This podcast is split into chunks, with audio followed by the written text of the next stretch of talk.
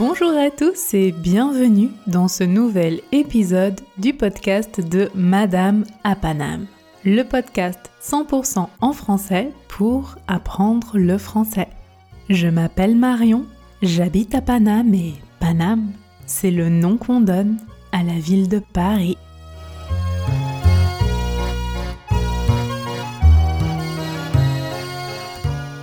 J'espère que vous allez bien. Aujourd'hui, c'est un épisode un peu différent de d'habitude. Je vais vous raconter une histoire.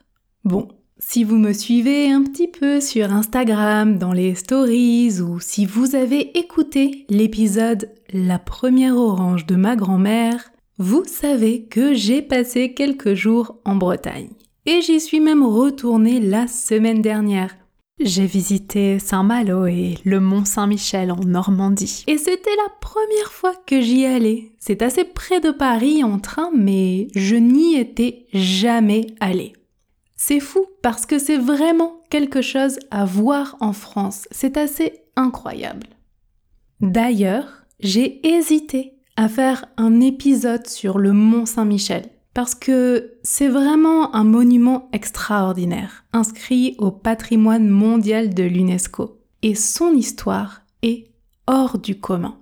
Hors du commun, ça veut dire extraordinaire, incroyable. Si vous souhaitez que je fasse un épisode pour vous à ce sujet, écrivez-moi sur Instagram ou sur Facebook et si je vois que ça vous intéresse, on pourra en parler ensemble. Mais aujourd'hui, c'est une histoire que vous allez écouter. Pourquoi une histoire? Chaque culture a ses mythes, ses légendes, des histoires que l'on a entendues mille fois quand on était enfant mais aussi adulte. Des histoires que l'on a plaisir à réécouter, que l'on connaît même avec quelques variantes. Des histoires qui viennent du fond des âges, des histoires qui se transmettent oralement de génération en génération. Ces histoires ont quelque chose de magique. Et il me semble que connaître ces histoires permet aussi de connaître et comprendre une culture d'une certaine manière. Alors, comme ces dernières semaines, je me suis imprégnée de l'air, de la culture, de la musique et des histoires de Bretagne, qui est la terre d'une partie de mes ancêtres, j'aimerais vous raconter une légende très connue de cette région de France. Avant de commencer, sachez qu'en Bretagne, raconter des histoires est un art.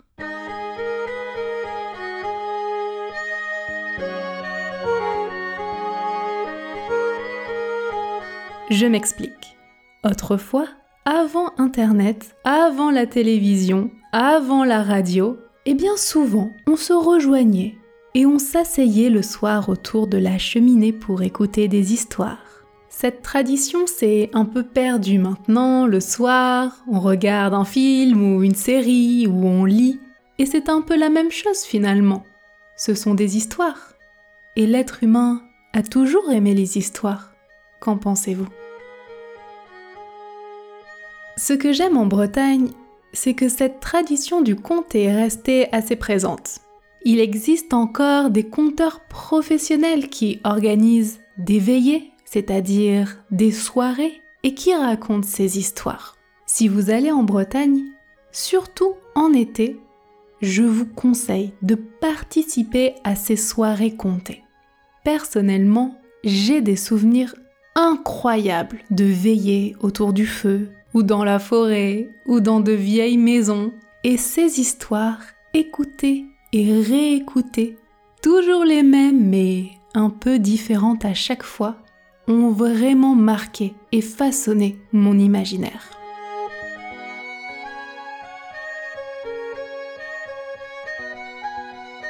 Cet épisode sera plus long que d'habitude.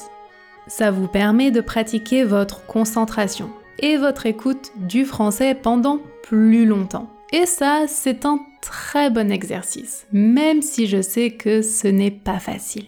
Téléchargez la transcription sur www.madamapanam.com si vous le souhaitez et profitez de cet épisode pour apprendre du vocabulaire nouveau et enrichir votre français.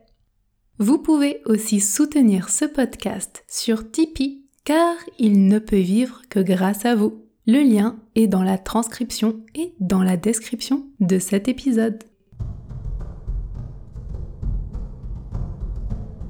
Avant de commencer notre histoire, laissez-moi vous présenter les personnages principaux, les Corrigans. Les Corrigans, qu'est-ce que c'est? Ils sont très présents dans les légendes de Bretagne. Ce sont de petits êtres, comme des lutins ou des gnomes. Ils ont une forme humaine, mais leurs oreilles sont généralement pointues et leur nez crochu. Ils sont souvent assez maigres et parfois ils sont représentés avec des pattes de bouc au lieu des jambes. Ils habitent dans la forêt et dans la lande. La lande en Bretagne, c'est une terre où il n'y a presque pas d'arbres. C'est une terre qu'on ne peut pas cultiver. Alors pousse de la végétation assez basse, compacte, souvent assez sèche, comme de la bruyère. Vous savez, cette plante aux fleurs violettes. Je vous mets une photo dans la transcription. N'hésitez pas à télécharger le PDF.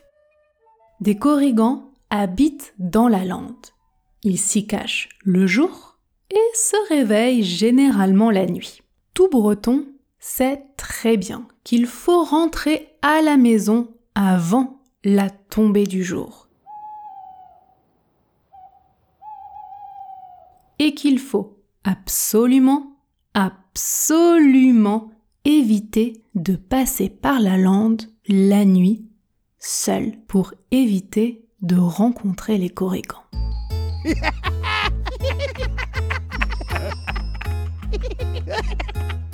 Vous allez me dire, donc, les corrigans sont plutôt méchants avec les humains. En réalité, ça dépend. Sachez que les corrigans sont très riches. Ils vivent cachés, ils connaissent bien les grottes, les cavernes et les espaces souterrains. Et tout le monde sait qu'ils y cachent des trésors. Je vous déconseille d'ailleurs d'aller chercher le trésor d'un corrigan parce que ça peut devenir très dangereux pour vous. En fait, les corrigans ont des pouvoirs magiques.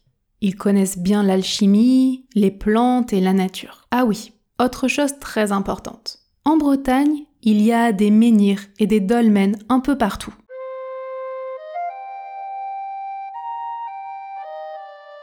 Je vous mets aussi des photos dans la transcription. Les menhirs, ce sont d'énormes pierres taillées et plantées toutes droites dans la terre. C'est assez mystérieux, ces menhirs datent de milliers d'années. Il n'y en a pas qu'en Bretagne, mais il y en a beaucoup aujourd'hui en Bretagne. Les dolmens sont assez similaires. Ce sont aussi des constructions en pierre où plusieurs pierres verticales soutiennent une énorme pierre horizontale. Je ne sais pas si vous visualisez, ce n'est pas très facile à expliquer. Vous connaissez peut-être Stonehenge au Royaume-Uni? Voilà, ça ressemble un peu à ça. Donc en Bretagne, on sait que les corrigans vivent autour des dolmens et des menhirs et en gardent l'entrée. Parce que il y aurait des passages secrets sous ces constructions qui mèneraient à des trésors fabuleux. Les corrigans peuvent être espiègles avec les humains, c'est-à-dire qu'ils aiment bien jouer avec les humains, leur faire des blagues, drôles d'un point de vue d'un corrigan, mais très dangereuses d'un point de vue d'un humain. Si vous dérangez un corrigan, même sans le vouloir, sa vengeance peut être terrible et vous pouvez être puni d'une horrible manière. Mais les corrigans savent aussi se montrer très généreux, protecteurs et bienveillants. Tout dépendra de votre attitude envers eux. Installez-vous confortablement et laissez-moi vous conter la ronde des corrigans.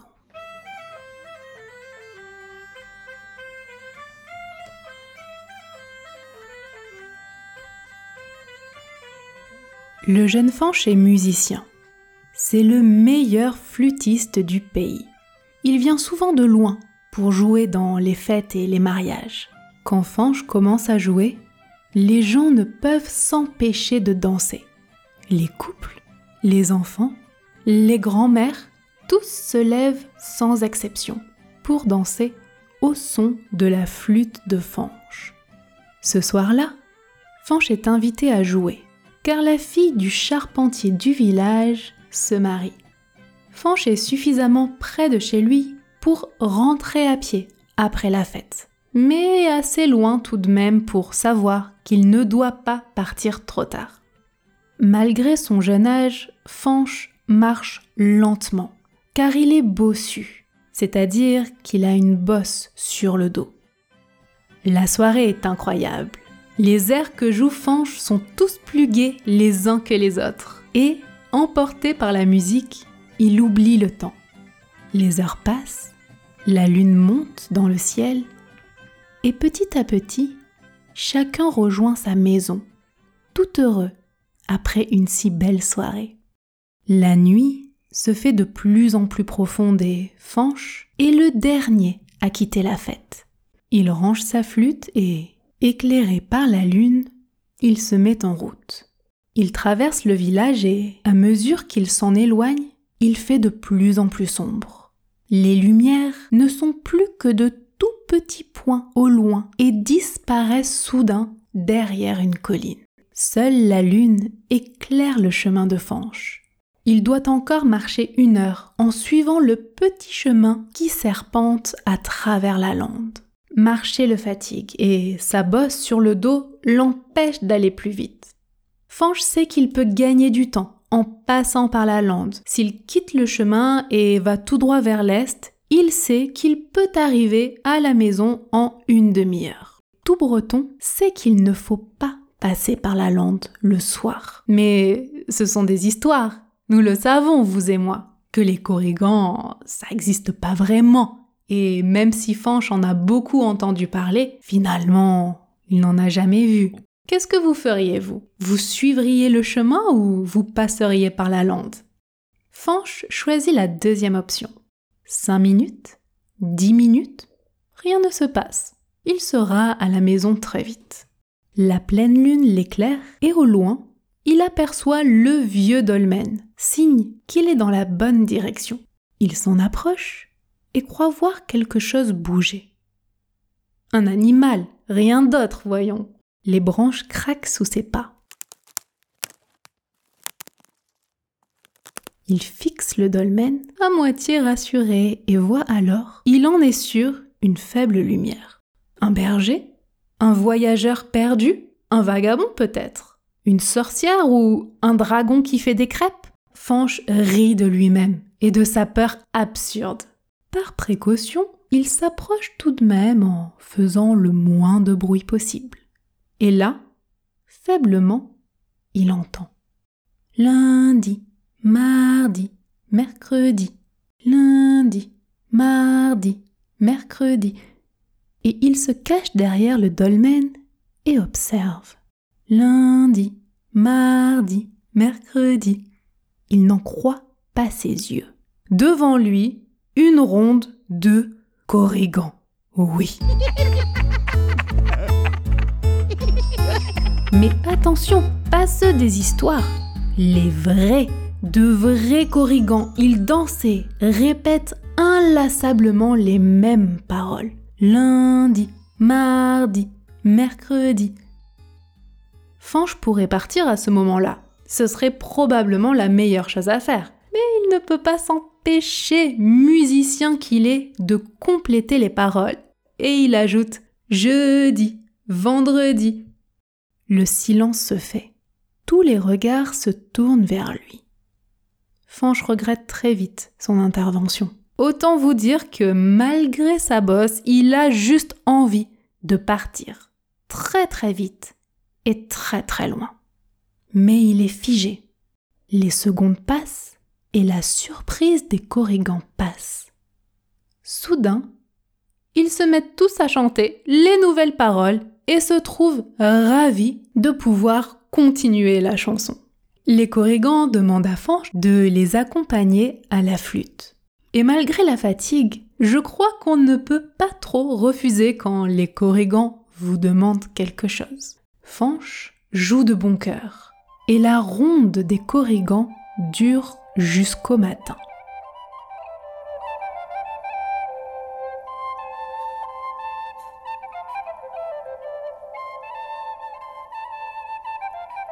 À l'aube, ils rejoignent peu à peu leur cachette. Mais avant de partir, le chef des Corrigans, en personne, vient remercier Fanche d'avoir si bien accompagné la danse. Le chef des Corrigans lui dit alors Pour te récompenser, prends ce sac d'or. À moins que tu préfères autre chose Fanche répond Euh, il est vrai que des richesses, je n'en ai pas beaucoup. Je vis de la musique et de la générosité des gens. Cependant, ce que j'aimerais le plus, c'est être débarrassé de ma bosse dans le dos. Le chef lui répond Va maintenant et marche droit. Avec nous, ta bosse restera. Fanche prend la direction de sa maison, qui n'est qu'à quinze minutes de marche et se sent de plus en plus léger. Il marche de plus en plus facilement. Sa tête se redresse, puis son dos, et quand il arrive chez lui, il est droit comme un i. L'histoire pourrait s'arrêter là. Mais le lendemain, Fanche retourne au village pour y faire quelques achats. Chacun est étonné de ne plus le voir bossu et le tailleur du village, qui est aussi bossu, l'appelle et lui demande son secret. Fanche raconte son histoire et le tailleur lui répond Mais vous êtes bête Vous auriez dû accepter l'or Une bosse n'est rien quand on est riche et vous auriez tout obtenu l'amour, la reconnaissance. Vous vous tenez peut-être droit, mais vous restez pauvre, mon ami. Vous ne valez rien.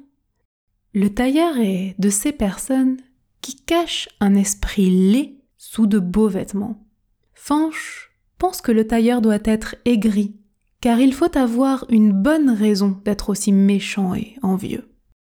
Le soir venu, comme on peut s'y attendre, une ombre quitte discrètement le village et se dirige vers le dolmen indiqué par Fanche c'est le tailleur qui voit là une formidable opportunité de devenir riche. Il a dans son sac un vieux bignou et même s'il ne sait pas en jouer, il fera semblant et ça ira bien. Si les corrigans se sont montrés généreux avec un bossu, ils pourront l'être avec deux. Le tailleur s'approche du dolmen, attend et voit les corrigans arriver, les vrais, pas ceux des légendes et il commence à chanter. Lundi, mardi, mercredi, jeudi, vendredi et le tailleur ajoute samedi, dimanche. Même réaction. Les corrigans sont stupéfaits, mais comme avec Fanche, il lui demande de les accompagner. Le tailleur, tout fier, gonfle son bignou et commence à jouer. Enfin, à jouer il essaie.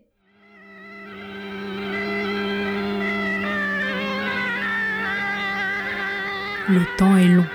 Le temps est très très long. Le tailleur pensait que le soleil ne se lèverait jamais. Mais au bout de longues heures, le ciel commence enfin à s'éclaircir. Le roi des Corrigans s'approche et dit au tailleur Sur ta musique, nous avons dansé toute la nuit et de tes paroles, notre musique s'est enrichie. Nous pouvons faire de toi un homme riche, sauf si tu désires autre chose, car... Oh, je suis fatigué, dit le tailleur en la parole du chef des Corrigans. Donnez-moi ce dont Fanche n'a pas voulu, et qu'on en finisse. Vos désirs sont des ordres, répond le roi des Corrigans avant de disparaître. Le tailleur repart il n'a pas de sac d'or, mais deux bosses dans le dos. La sienne et celle dont Fanche n'a pas voulu. L'histoire dit Réfléchis bien avant d'agir et fais très attention à tes paroles, car les mots ont un pouvoir. C'est la fin de cet épisode. J'espère que vous avez aimé cette histoire. N'hésitez pas à m'envoyer un message pour me dire ce que vous en avez pensé et je pourrais peut-être parfois vous raconter des histoires de différentes régions de France ou de différents pays francophones. Pour continuer d'apprendre le français, rendez-vous sur la nouvelle chaîne YouTube de Madame à sur Instagram ou sur TikTok pour votre dose de français quotidienne. Prenez soin de vous et faites attention aux corrigans.